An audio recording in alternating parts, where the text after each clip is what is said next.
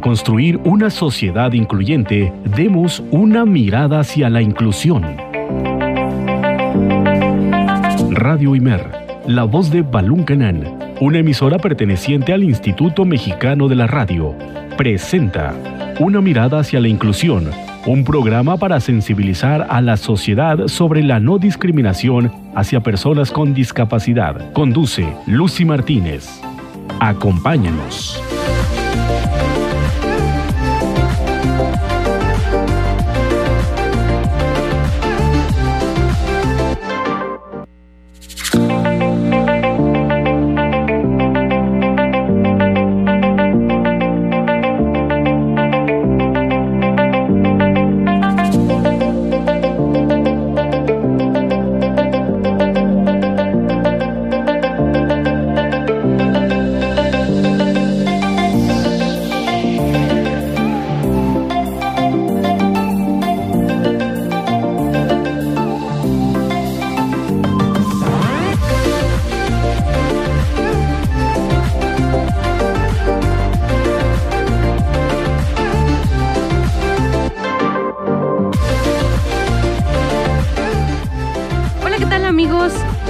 Auditorio de Radio Imer, la voz de Balún Canán. Muy buenas tardes, bienvenidos a la segunda emisión de su programa Una mirada hacia la inclusión. Este lunes 13 de abril del 2020, que de verdad hace mucho calor.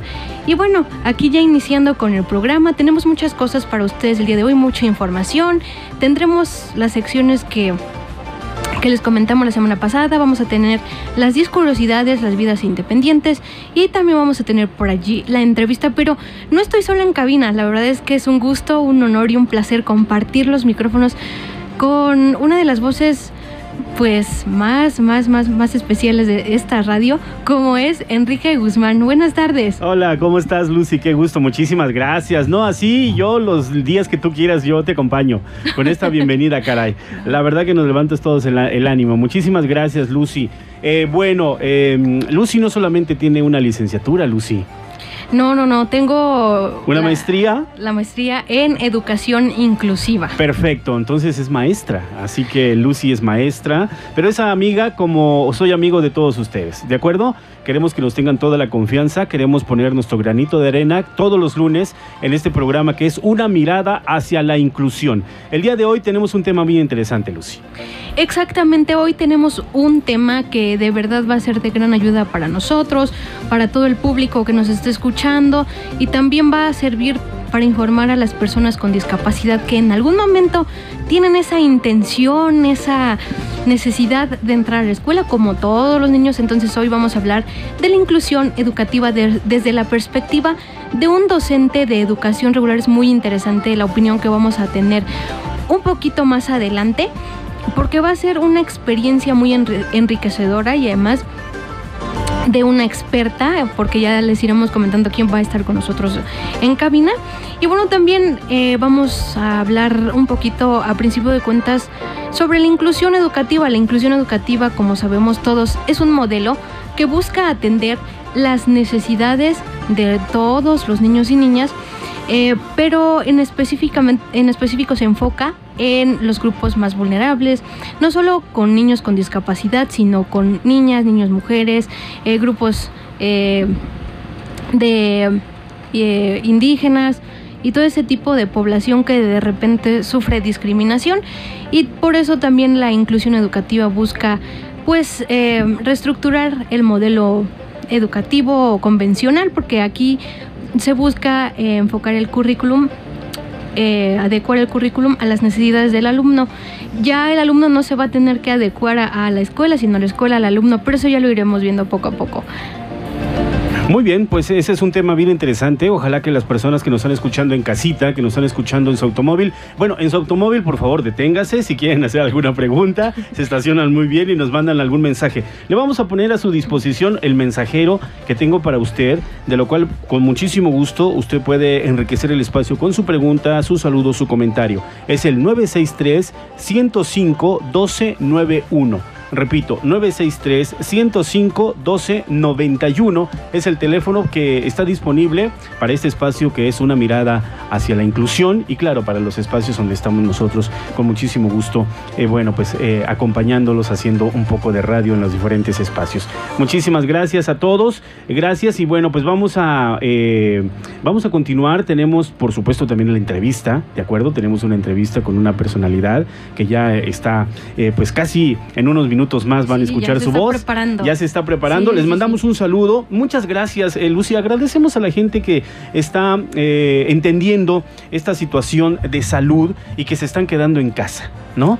Por supuesto hay que agradecer que, todos estamos colaborando, que todos busquemos eh, poner ese granito de arena para cuidarnos a nosotros mismos y para cuidar a nuestro entorno, a, a, todos nuestros amigos, familiares y, ¿por qué no, a las personas que no conocemos? También debemos sacar nuestro lado más humano y debemos de reflexionar en estos días que la verdad es que no son favorables, pero que nos iremos levantando poco a poco de esta catástrofe y es momento de mostrar, como les digo, lo mejor de nosotros. Lo mejor de nosotros, y créanme que nos hace falta mucho. Creo que el entendimiento, creo que el conocimiento, y como lo han mencionado muchos conocedores y como lo menciona Lucy, creo que la importancia es saber.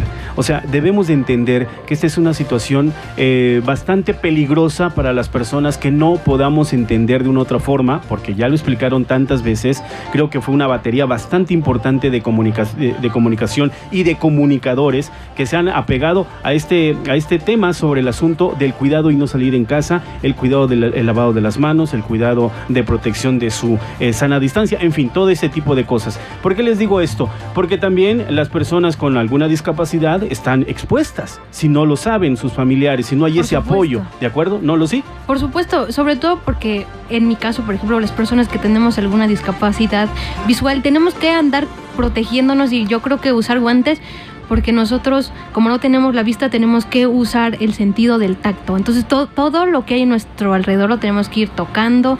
Tenemos al momento de caminar, igual ir tocando el espacio por donde vamos. Entonces, sí es, es un, riesgo y la verdad es que es un poco complicada esta situación.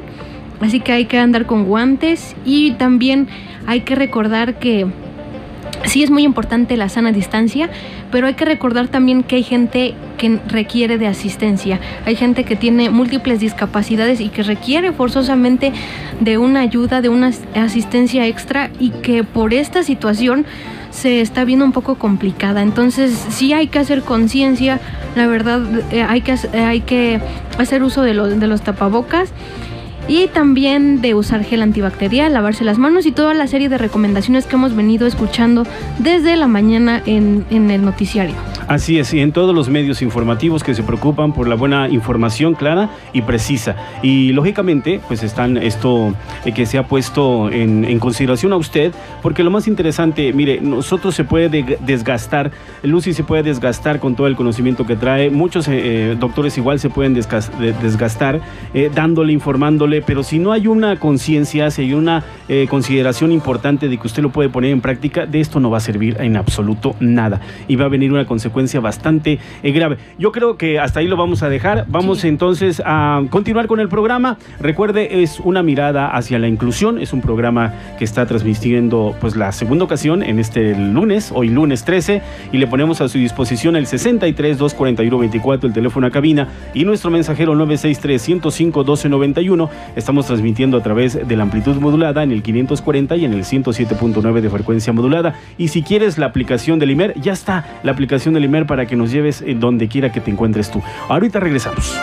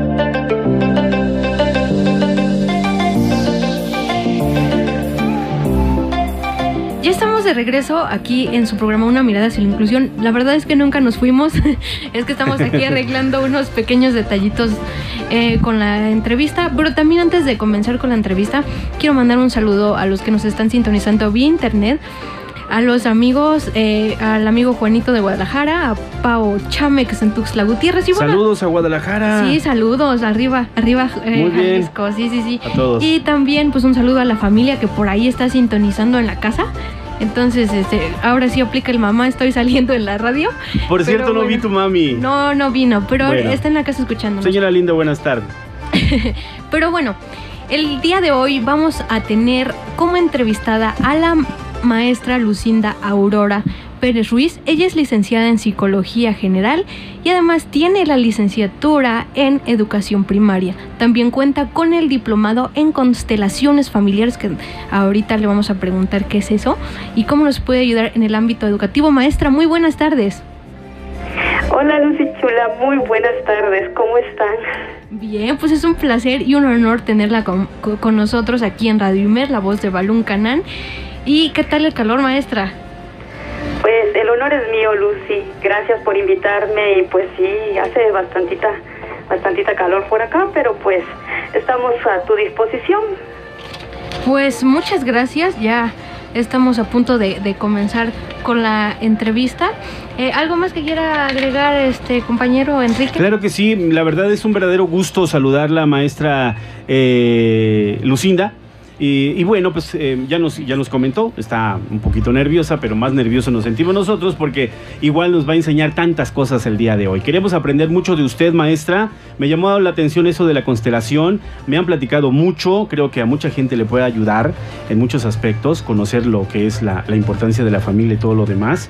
Y bueno, pues eh, un tema bien interesante que tenemos para el día de hoy y que nos va a ayudar, este, maestra es, ya lo tiene Lucy en, lo que corresponde, creo que vamos a trabajar mucho como ciudadanos en este aspecto de los retos que tienen las personas con discapacidad para la inclusión. ¿Qué opina usted, maestra? Pues, eh, mira, un gusto, un placer, Enrique, poder estar compartiendo contigo. Y pues sí, esto de la inclusión educativa es un tema muy, pero muy interesante que busca más que nada garantizar la educación a todos por igualdad, ¿no? Independientemente de tu condición, no solo social, sino también de, de tu condición en cuanto a capacidades.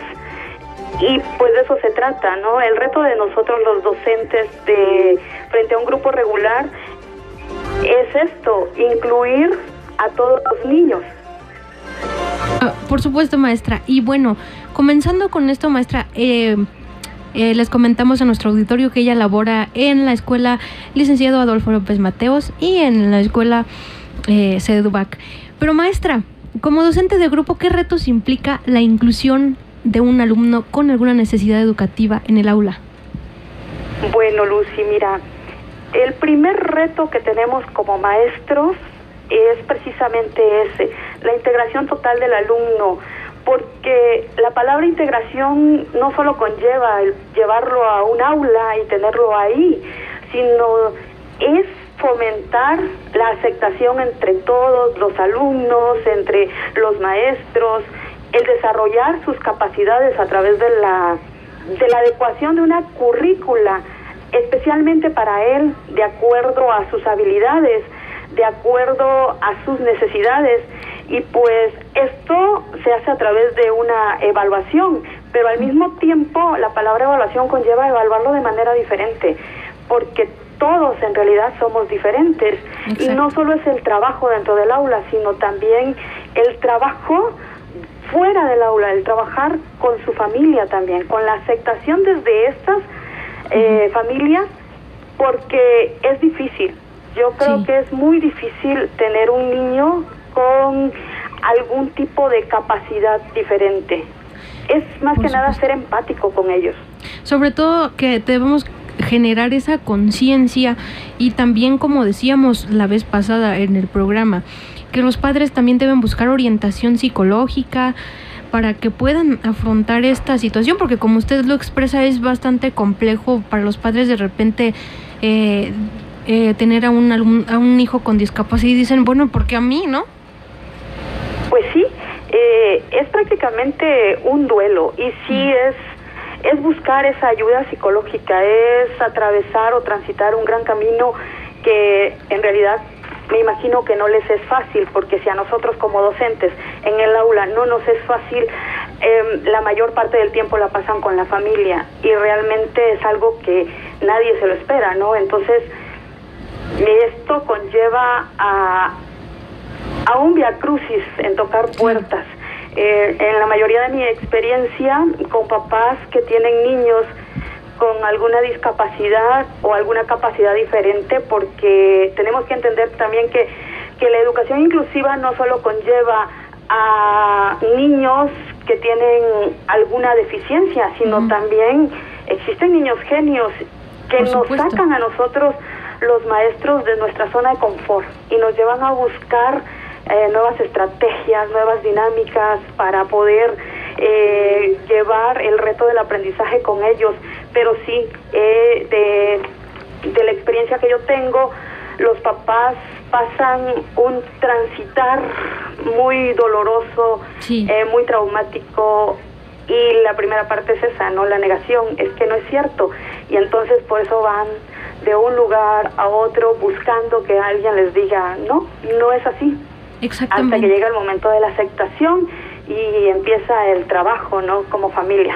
Sobre todo, como usted nos comenta, y, y, sobre todo, como dice usted, de, de la aceptación primero de los padres, para que después la sociedad pueda abrir las puertas, porque a veces va uno a las escuelas y que dicen, no, es que aquí no aceptamos a, a niños con estas características. Entonces, eh, desde ahí tenemos que generar una conciencia a nivel social desde la, desde la casa, se comienza todo y ya después nos vamos en el ámbito educativo. Pero maestra, ¿qué, em, em, qué, qué, qué estrategias pueden aplicar ustedes como docentes de educación regular para atender a este tipo de población?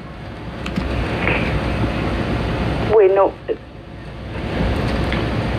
primera estrategia, Lucy, sería el poder reconocer en mi alumno eh, el tipo de discapacidad que tiene. O sea, es lo primero en lo que me debo de enfocar. Y una vez que conozco a mi alumno, entonces sí ya puedo trazar un plan que me ayude a pues a desarrollar sus habilidades. Muchas veces nos enfocamos en la palabra aprendizaje, esa expectativa que todo docente tiene y también que los papás tienen. Entonces esa palabra conlleva mucho. Eh, nos creamos expectativas. Sí. Expectativas que muchas veces no van a ser cumplidas. Entonces, para tratar, eh, trazar, perdón, estas estrategias, lo que debemos de hacer es conocer al alumno cuáles son sus habilidades, cuáles son sus limitantes, qué tipo de discapacidad o de capacidad superior tiene, para entonces empezar a trabajar con él. Por supuesto. ¿Y qué tan complejo es enseñar los contenidos de algunas materias, como por ejemplo matemáticas? A algún alumno, por ejemplo, ciego, ¿cuál cree que sea esa, esa complicación? Bueno, en mi experiencia sí es muy complicado y el grado de complicación depende mucho del caso y de las expectativas que ya decíamos que como docentes nos imponemos y de las expectativas de los padres. Eh, en una persona con ceguera, eh, a mí en lo personal se me ha dificultado mucho porque pues tengo debo aceptar mi deficiencia, una gran, un gran desconocimiento acerca de las metodologías de enseñanza, por ejemplo, el braille, que este, pues a mí todavía se me dificulta. Estoy yo también como docente despertando en esta área, pero pues sí te puedo decir que, que es complicado y depende de cada caso. Eh, mi trabajo ha sido, y tú lo sabes, pues con niños con hipoacusia, con autismo, con síndrome de Down y cada caso es diferente, depende del grado este eh, de discapacidad que tenga cada persona. Entonces no podemos esperar el mismo resultado para cada uno. Si entre personas que nos consideramos dentro de un rango normal, cada uno es diferente, cada resultado es diferente, con los niños con discapacidad es aún mayor. Muy bien, maestra, muy muy interesante lo que nos comparte. Cada caso, cada niño es un mundo. Pero ¿qué le parece si dejamos aquí a nuestro público con esa expectativa y ahorita regresamos con más en su programa Una mirada hacia la inclusión? Claro que sí, Lucy.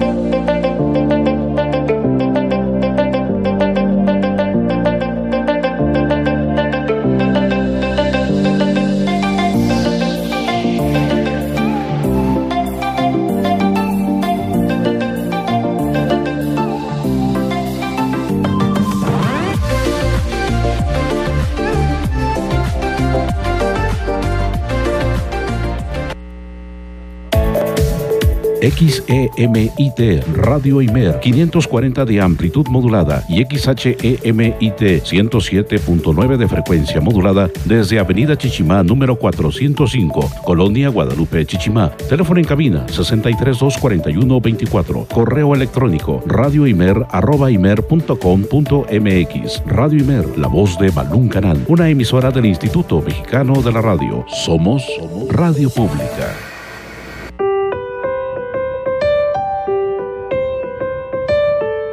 Emilio Rabasa.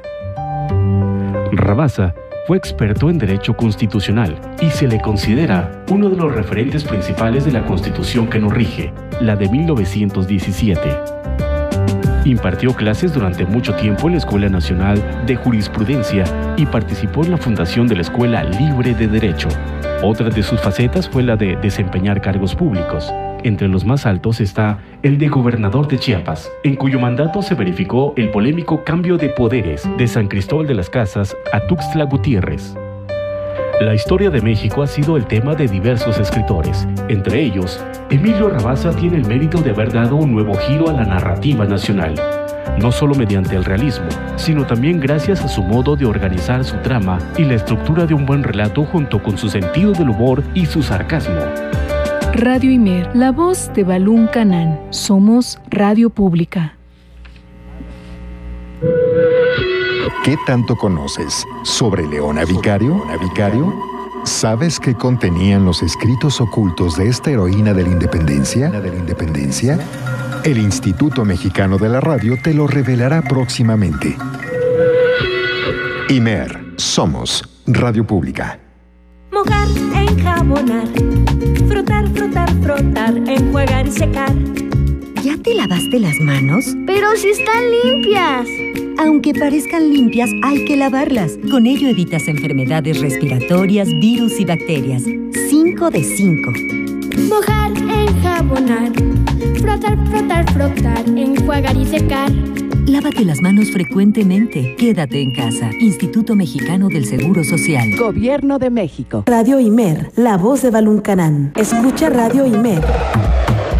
La voz de Baluncanán. La voz de Baluncanán. La Secretaría de Salud te informa. La información es fundamental para poder manejar con correcto sentido científico y técnico una epidemia. Es por esto que el gobierno no ha dejado pasar ni una oportunidad para comunicarle a la sociedad todos y cada uno de los elementos de la preparación, de lo que está ocurriendo, de cómo responde el gobierno, de algunos retos que hemos enfrentado, por ejemplo, para conseguir ciertos equipos en el mercado mundial. Todo esto lo vamos a seguir diciendo de manera muy clara y muy transparente. Pero ¿cuál es un enemigo importante? Cuando hay grupos de interés que fabrican noticias falsas, que generan desinformación, que quieren confundir a la sociedad con otros fines, fines políticos, fines de interés económico, que quieren posicionarse y quieren manipular la opinión pública. No hay que dejarnos. Es muy importante no creer a la primera cualquier cosa que se nos dice, hay que verificarla. La información está disponible hoy en día en todos lados, pero hay mucha desinformación que se siembra en los periódicos, en las redes sociales, en, grupos de opinión. No todo tiene una validez, hay que verificarlo, eso nos hace mucho daño.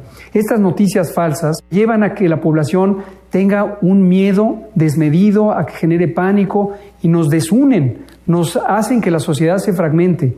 En este momento necesitamos unidad, claridad y todos vamos a salir adelante si nos mantenemos comunicados y conscientes del riesgo que estamos enfrentando y de las múltiples posibilidades de solventarlo hacia adelante. Para ayudar a que toda la población conozca información científica, información válida de las mejores prácticas internacionales, las recomendaciones de la Organización Mundial de la Salud, los lineamientos y guías técnicas, lo que se puede y se debe hacer para disminuir el riesgo, ponemos a disposición desde el inicio de la preparación en enero un sitio web. Hoy es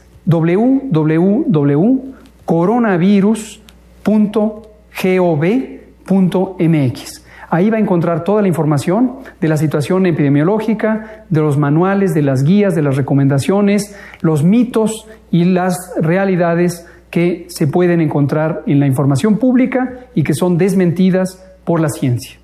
Doctor Hugo López Gatel, subsecretario de Prevención y Promoción de la Salud, Secretaría de Salud, Gobierno de México. ¿Qué tanto conoces sobre Leona Vicario? Vicario? ¿Sabes qué contenían los escritos ocultos de esta heroína de la independencia? ¿De la independencia? El Instituto Mexicano de la Radio te lo revelará próximamente. IMER, somos Radio Pública.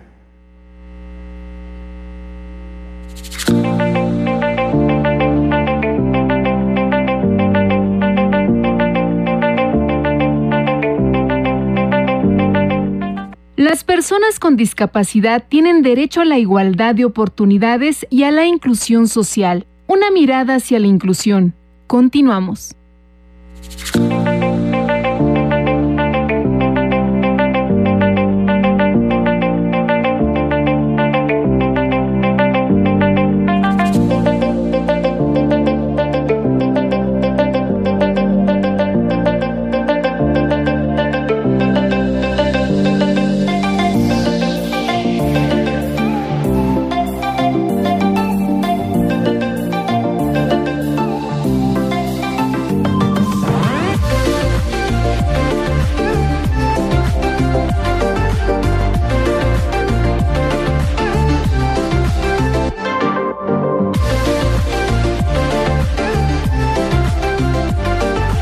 En ese instante las 3 de la tarde con 37 minutos, 3 de la tarde con 37 minutos. Yo creo que la maestra ya se durmió, ¿verdad, Lucy? Profe, sigue despierta. Hola, hola maestra. Ay, muchísimas gracias, maestra. Gracias por esta, Gracias. esta oportunidad de estar aquí con ustedes, Lucy y Enrique. Muchas Pues, gracias, no, maestra. despierto. Es que se extendió, se extendió por ahí Sí. el corte. Este, pero bueno, es un también este, información muy importante. Eh, estamos platicando con la maestra Lucinda Aurora Pérez eh, Ruiz y, y bueno, pues un saludo muy especial a, a todos sus a- alumnos, a toda la, gente que los conoce, ¿verdad? Estamos con eh, la, nuestra amiga doctora, porque sí, sí, ella tiene un doctorado, Lucy Martínez. La, la semana pasada me quedé corto porque le estaba diciendo licenciada, no, es tiene Pero un doctorado. no se preocupe, digo, para los amigos todo se vale. Muchísimas Pero gracias. Muy, muy importante ese tema que, que- que estamos aquí platicando de la inclusión educativa. Así Pero es. antes de continuar con el tema, un saludo hasta San Cristóbal de las Casas que por ahí me están escuchando, mi madrina, saludos. También saludos a toda la familia y hasta la provincia de General Pinto en Argentina. Y bueno, Que nos manden un mensaje, Lucy. Vamos a poner a su disposición el mensajero para saber en qué lugar nos están escuchando. por supuesto que sí. 963 963 105 1291. ¿De acuerdo? Y también para que le manden saludos a, a- a la maestra Lucinda, que está aquí en la línea telefónica. Me quedó muy claro y yo creo que, maestra, hay muchas cosas por hacer. Creo que pues, todavía estamos en pañales, ¿no? Como sociedad, definitivamente. Eh, creo que, eh, como se ha mencionado, esta situación de lo que estamos pasando, y lo tomo como ejemplo porque también son, co- son cosas que nos hace falta conocer y entender, las cosas de valores, ¿no? Las cosas de valores que hay que darle su valor y hay que incluirlas, las personas con discapacidad, en el ámbito social en general, ¿no? Porque a pesar eh, que las autoridades hablan muy bonito y pintan las, eh, los lugares para estacionarse de, de- de una forma, eh, pues ahora sí, eh, pues muy común, pero hace falta mucho por hacer. No tenemos las banquetas necesarias, no están hechas para esto. eh, las diferentes eh, eh, escuelas o, educaciones o centros tampoco tienen las rampas para las personas con discapacidad o para las sillas. En fin, hay muchas cosas. La realidad es una cruda realidad, maestra, porque es un lugar muy especial en, en la escuela para los niños que tienen este apoyo, como usted lo ha mencionado con su experiencia, pero en lo general, en, en todas las escuelas, en todas las escuelas públicas, pues todavía muchos maestros temen, ¿verdad?, por no conocer cómo manejar esta problemática con algunos, con algunos chicos que tienen alguna discapacidad maestra. Así es, Enrique. La verdad es que no tenemos educación en ese aspecto, educación inclusiva, como lo dice el tema, ¿no?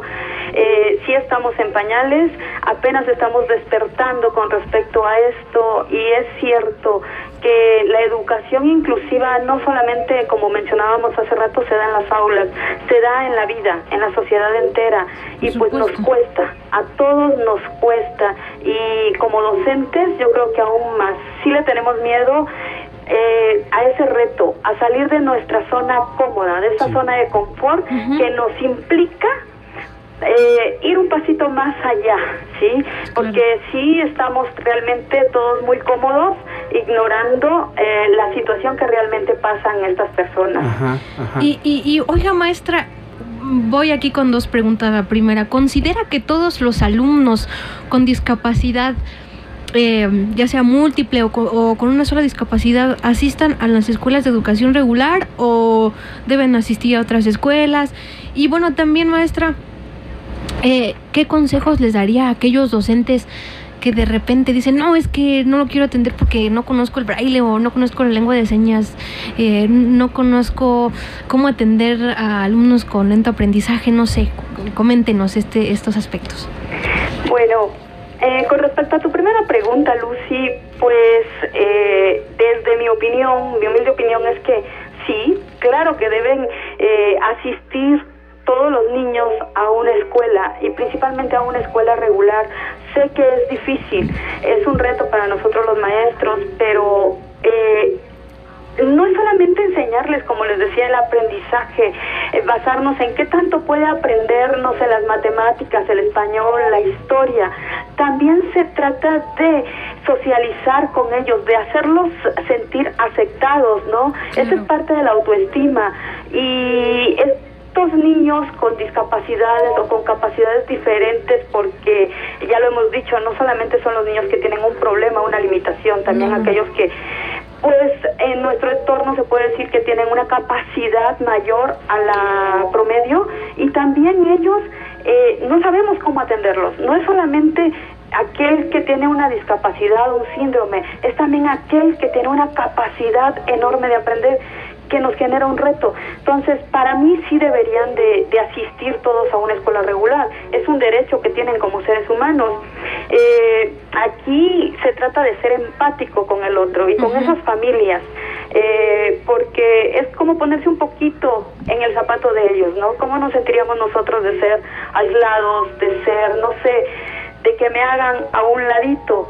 Y pues con tu segunda pregunta, ¿qué recomendación le podría yo dar a los docentes que pues dicen no porque no sé cómo atenderlo o porque no no encuentro la manera entonces la única recomendación que se podría dar ahí este pues sería sí o sea aceptarlo integrarlo aceptar el reto. Es un reto que de antemano les digo no es fácil. No, por supuesto. Pero pues conlleva también empezarme a mover, empezar a buscar estrategias, empezar a buscar gente que me pueda apoyar, eh, no sé, e incluso a mí me llevó hasta estudiar otra carrera. O sea, Por supuesto. yo inicialmente empiezo como maestra de educación primaria regular, pero al encontrarme con este tipo de situaciones en el aula, eh, tuve que salir de mi zona cómoda y decidir estudiar, o sea, estudiar otra carrera para poder pues darle una mejor enseñanza a mis alumnos, tener mayores herramientas para poder brindarles a ellos lo que necesitan. Eso es, y eso es lo que deberíamos, creo, de hacer eh, la mayor parte de los maestros. Bueno, si no es que todos, bueno, al menos algunos, empezar como a movernos y a inyectar esta situación en los diferentes centros educativos.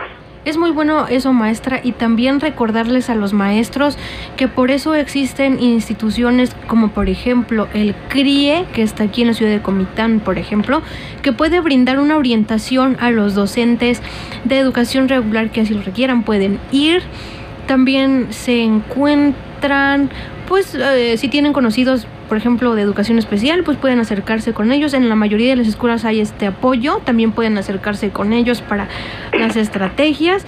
En la ciudad de Tuxtla Gutiérrez contamos con la UOP, que es la Unidad de Orientación al Público, también ahí pueden eh, buscar un poquito más de información de cómo atender, estrategias, adecuaciones, etcétera. Y también, como lo comenta, nosotros los seres humanos somos un, ser sociable y hablando de, exclusión, les, les, preguntamos y dejamos esto aquí al aire con el público, ¿cómo se sienten ahorita que todos estamos aislados? Que no podemos salir a la calle por un virus. ¿Cómo nos sentimos? Nos sentimos frustrados, nos sentimos desesperados y, eso que no estamos siendo excluidos de alguna acción o de, de alguna cosa de, de, que tengamos que participar en la sociedad. Entonces, es complejo. Así es, Lucy. Fíjate que es muy importante lo que mencionas. El ser humano por naturaleza es sociable, por la naturaleza busca eh, hacer grupos, la integración, la aceptación. Pero si nosotros em, no nos ponemos un poquito del otro lado, empezamos a no querer ver, a no querer ver esa realidad que existe desde hace muchos años, que tal vez no se mencionaba, pero que hoy en la actualidad ya no podemos seguir haciéndonos los ciegos, sí, que está ahí, es una realidad, entonces debemos de abrir los ojos y en lugar de hacerlos a un lado, tender la mano, tender la mano, pero para poder tender la mano primero tengo yo que como docente capacitarme, primero yo como docente tengo que pues buscar las maneras, las formas de cómo ser cada día eh, más humano. Esa sería mi palabra, como más humano, porque dejemos en fuera la currícula, los contenidos, el aprendizaje, las evaluaciones. Es como ser un poquito más humano y poder entender al otro y simplemente saber que no es que no puedan hacer las cosas, es que a ellos se les va a dificultar un poquito más aprenderlas, pero es como también nosotros aprender a tenerles paciencia y ser una guía, un acompañante eh, en todo ese proceso, ¿sí? En todo ese proceso porque alguna habilidad tiene, algo tiene que aprender, algo tiene que desarrollar. Y sobre todo valernos de las habilidades del alumno para que él pueda aprender. Por ejemplo, si al niño le gusta el fútbol, pues basarnos en el fútbol y crear una estrategia donde él pueda comprender tal o cual contenido de la currícula, ¿no? Y bueno. Así es, Lucy. Eh, Eso que dices es muy importante. Es enfocarme en cómo aprende mi alumno, qué, qué es lo que le interesa y partir de ahí. Entonces, al partir del interés del alumno, mm, no lo voy a perder y saber cómo aprende, porque como tú sabes, tú también lo has estudiado, eh, hay muchas maneras de aprender. Algunos aprenden escuchando, otros aprenden viendo, otros aprenden viviéndolo, como tú, tocándolo, ¿no? Entonces es como eh, aprender a conocer a mi alumno y saber de qué manera aprende y cuáles son sus intereses. Y a partir de ahí, poder generar toda esa gama de estrategias que me lleve a que él desarrolle alguna habilidad, porque no todos somos buenos para todo, o sea, e incluso nosotros mismos eh, que nos consideramos en digamos normales, eh, a mí como maestra, como docente, si me pones digamos en un área de medicina, lógico que no la voy a hacer. Entonces es también como ver qué habilidades tiene esa persona, ese ser, para que yo le ayude a desarrollarlas al máximo, a potenciarlas, no a disminuirlas, no a hacerla a un lado, sino a potenciar esas habilidades que le permitan desarrollarse en la vida, porque al final de cuentas eso es lo que queremos, ¿no?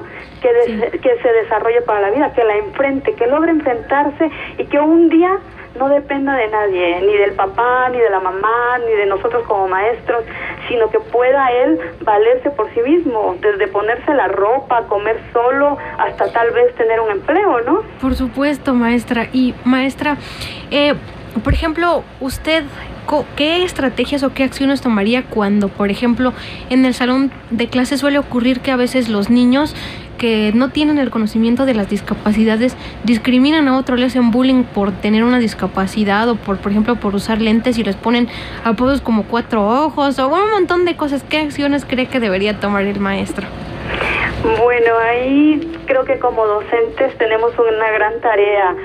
Para empezar es ponerme al nivel del niño. El niño solamente está manifestando detrás eh, la educación que trae de casa.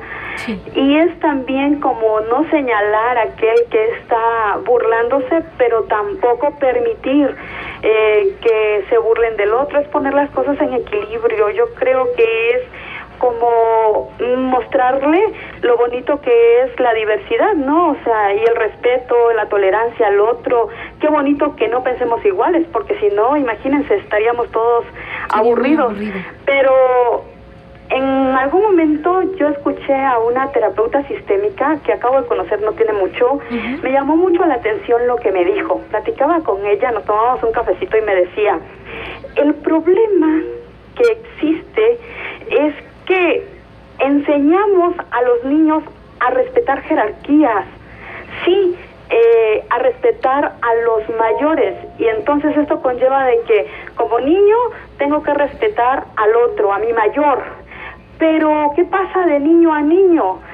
O sea, estamos entonces esperando a crecer para yo, niño, ser respetado, me decía ella. Entonces, ella mencionaba, lo más importante es enseñarles el respeto al otro ser, sin importar la edad, sin importar la condición, eh, sin importar su nivel social, sin importar nada más que por el hecho de ser un ser humano merece respeto. Y cada ser humano es diferente. Y eso fíjate que se me quedó mucho y dije sí tiene toda la razón. Porque a todos siempre nos han enseñado a respeta a tu mayor respeta a tu abuela respeta a tu papá. Pero yo niño quién me va a respetar entonces sí es muy cierto poner ese esa situación en equilibrio del respeto no es solo respeta a tus mayores, es respeta al otro por el hecho de ser un ser humano. Pues sí, eso, eso es muy cierto y sobre todo aprender y enseñarle a los alumnos que todos en cierta forma somos diferentes, que a mí me gusta el color azul y al otro le puede gustar el blanco y al otro le puede gustar el negro, a uno le gusta una comida, a otro le gusta otra comida y todos en realidad somos diferentes.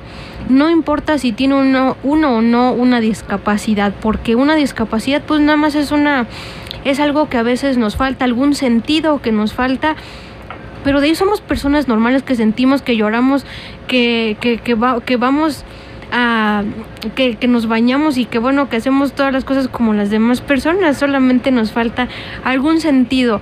Y ya para finalizar la entrevista, maestra, sería muy interesante porque le voy a hacer estas dos preguntas porque ya engloba, digamos, eh, para finalizar, una es qué son las constelaciones familiares y la segunda, cómo cómo estas constelaciones nos, nos, van a poder ayudar a nosotros como docentes y como padres también a infundirle seguridad, confianza al, niño con discapacidad?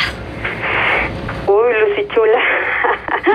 Mira, me río porque realmente esa pregunta em, no me la esperaba. Pero eh, sí te comento, en cuanto a tu pregunta, ¿qué son las constelaciones familiares? Mira, mm, debo aclarar que yo no soy consteladora familiar, ¿eh? solo tengo un diplomado en constelaciones, el cual hice para poder entender cómo la situación sistémica o cómo esas situaciones ancestrales nos llevan a repetir ciclos y más ciclos en la vida y a veces no podemos cortar.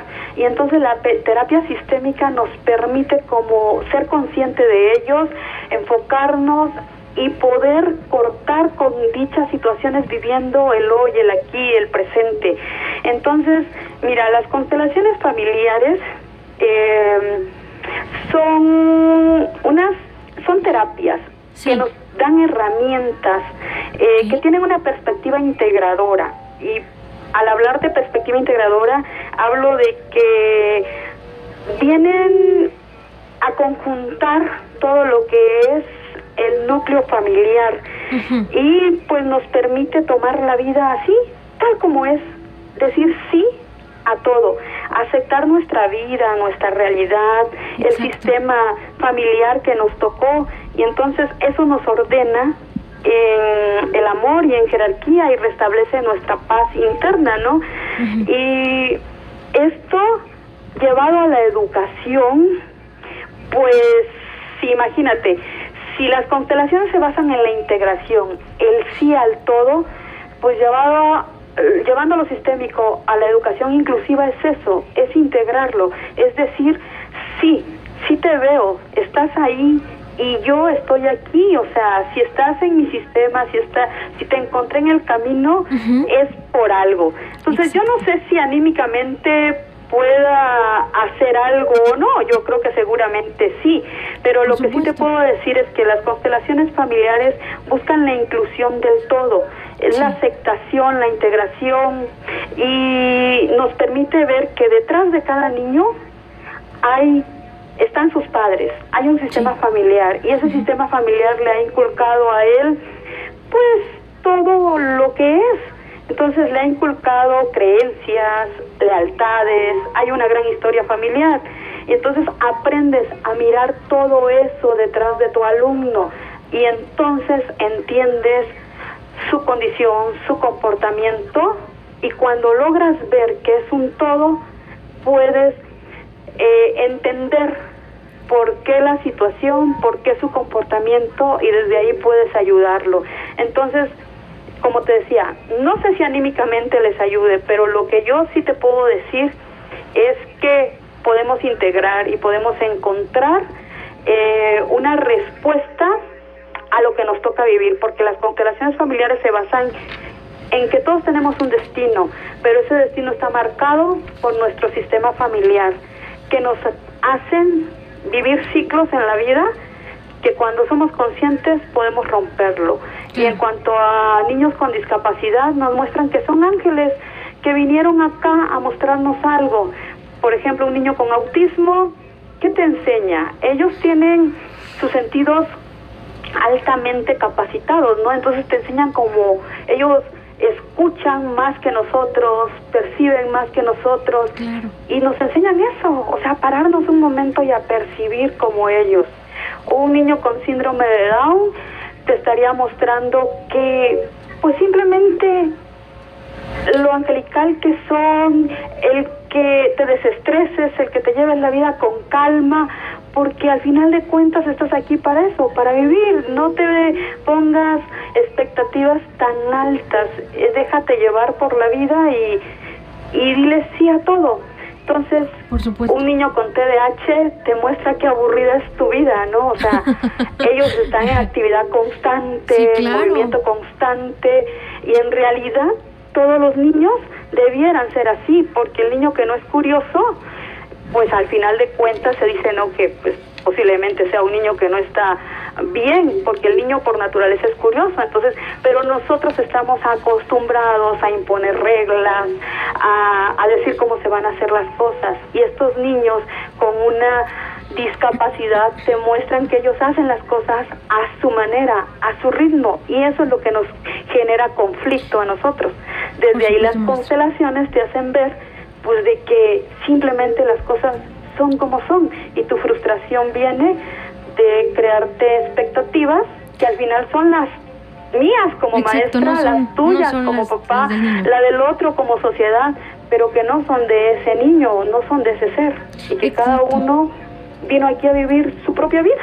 Muy bien, maestro. Pues yo considero que sí, que sí es de gran ayuda porque como usted dice, es la aceptación, por ejemplo, en el caso de los padres, en el caso del, del docente, que también pues es evitar que se frustre de, también de que, por ejemplo, si atiende 40 niños y tiene uno con discapacidad, pues de repente sí llega el momento que dice, bueno, eh, ¿cómo, ¿cómo, le hago sin, sin tener eh, equipo interdisciplinario, no cree? Así es, es un sí a la vida completamente y a la integración del todo. Y en, al integrar todo, estoy integrando a estos niños con discapacidad o con capacidades diferentes. Les estoy dando un espacio en mi vida, en mi aula, en mi caminar. En, un todo. De eso se tratan las constelaciones, de integrar a todos. Exacto, maestra. Pues muchas gracias y bueno, le cedo el micrófono ya a mi compañero. Ya me dejaron los últimos minutos, maestra. Yo aquí con eh, la baba en el oído. Pues mil perdones. No, no, no, no, no, no, es que la verdad es... es, con ustedes, Lucy. Muchísimas no, gracias. Fíjese, por fíjese esta que me quedé, La verdad, me hizo maestra. muy bien, muy cómoda. Muchas gracias. Yo me quedé con si hay constelaciones familiares, podemos hacer, podemos hacer constelaciones de amigos, de amistades. Sí, no, podemos Yo iniciar, sí, podemos hacer, iniciar, podemos, Eh, sí, podemos iniciar con el núcleo de este programa, que empiece aquí el núcleo de este programa con una mirada de la inclusión y empezar, empezar a hacer la constelación de las amistades. Y creo que usted nació con esa vocación de ser maestra. Muchas Porque se escucha, se, se- Eh, se escucha sí, con, pues, con su voz, no se sé si escucha. era mi vocación o no, pero la vida o el destino, como dirían mis maestros, me pusieron acá y pues...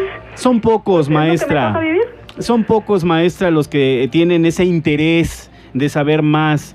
Son pocos eh, de los maestros que se preocupan por los valores, por ser más humanos. Son pocos, maestra, porque como Lucy nos enlistó una, eh, una gran cantidad de instituciones que pueden apoyar, pero el interés es de muy poquitos. Ojalá que, bueno, hagamos un poquito más de, eh, de conciencia, ¿no? Concientizar a estos maestros que tienen a cargo, pues, alumnos que son el presente y serán el futuro próximamente, con, este, con estos detallitos que se topan y ahora qué hago, ¿no? Cuando hay alguna, eh, alguna situación que no puedan manejar como es las personas con discapacidad. Maestra Lucinda, pues ya nos vamos. Ya nos vamos, maestra. Muchas Pues gracias bueno, por haber se estado con acabó el tiempo, pero yo estuve muy a gusto. Muchísimas gracias por haberme invitado. A usted, maestra, que Gracias tenga una a usted. excelente tarde. Igual, bonita tarde y bonita tarde a toda la audiencia. Muchas gracias por habernos escuchado. Muchas gracias. Hasta luego, maestra. Gracias, Bye. gracias, maestra Lucinda Aurora Pérez Ruiz. Muchísimas gracias. Y bueno, nos enseñó muchas cosas, Lucy. Muchas, muchas cosas que hay que ir tomando en cuenta, que nosotros también debemos ir sensibilizándonos. También los maestros que dicen, no, háganse un espacio, hagan, digan sí. Sí, y como les digo, acérquense a las instituciones a aprender. Y también, ¿por qué no pueden, pueden de repente ahí acercarse al CRESUR? O yo qué sé, que, que tenemos aquí grandes maestros de educación inclusiva. Y, y- y de verdad que nos pueden sacar de un apuro. Y la verdad, pues el agradecimiento a todos los que nos escucharon. La verdad fue un tema muy interesante y, y- y, pues que estuvimos compartiendo con ustedes. Muchísimas gracias, gracias a Lucy Martínez. Eh, bueno, le recordamos que el próximo lunes, si Dios nos los permite, estaremos aquí Por en supuesto. punto de las 3 de la tarde. Lucy, ¿algo más? Ya para despedirnos. Solo me despido deseándoles que tengan una excelente tarde, que nos escuchamos el próximo lunes a las 3 de la tarde por estas dos frecuencias del IMER y por eh, el internet. Y bueno, que tengan una excelente tarde y el lunes los esperamos con otro tema más, aquí en Una mirada hacia, Hacia la inclusión. inclusión.